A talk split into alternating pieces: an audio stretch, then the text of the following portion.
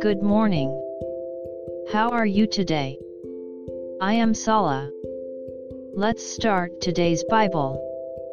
Today's Bible verse is 2 Corinthians 4:14.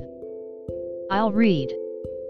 Knowing that he who raised up the Lord Jesus will also raise us up with Jesus, and will present us with you. Amen. The Apostle Paul was persecuted for preaching Jesus. 2 Cor 11:23 In labors more abundant, in stripes above measure, in prisons more frequently, in deaths often. Yet, even in the face of such persecution, he had hope because of his faith. May we continue to put our hope in the Lord's promise. God bless you. See you tomorrow.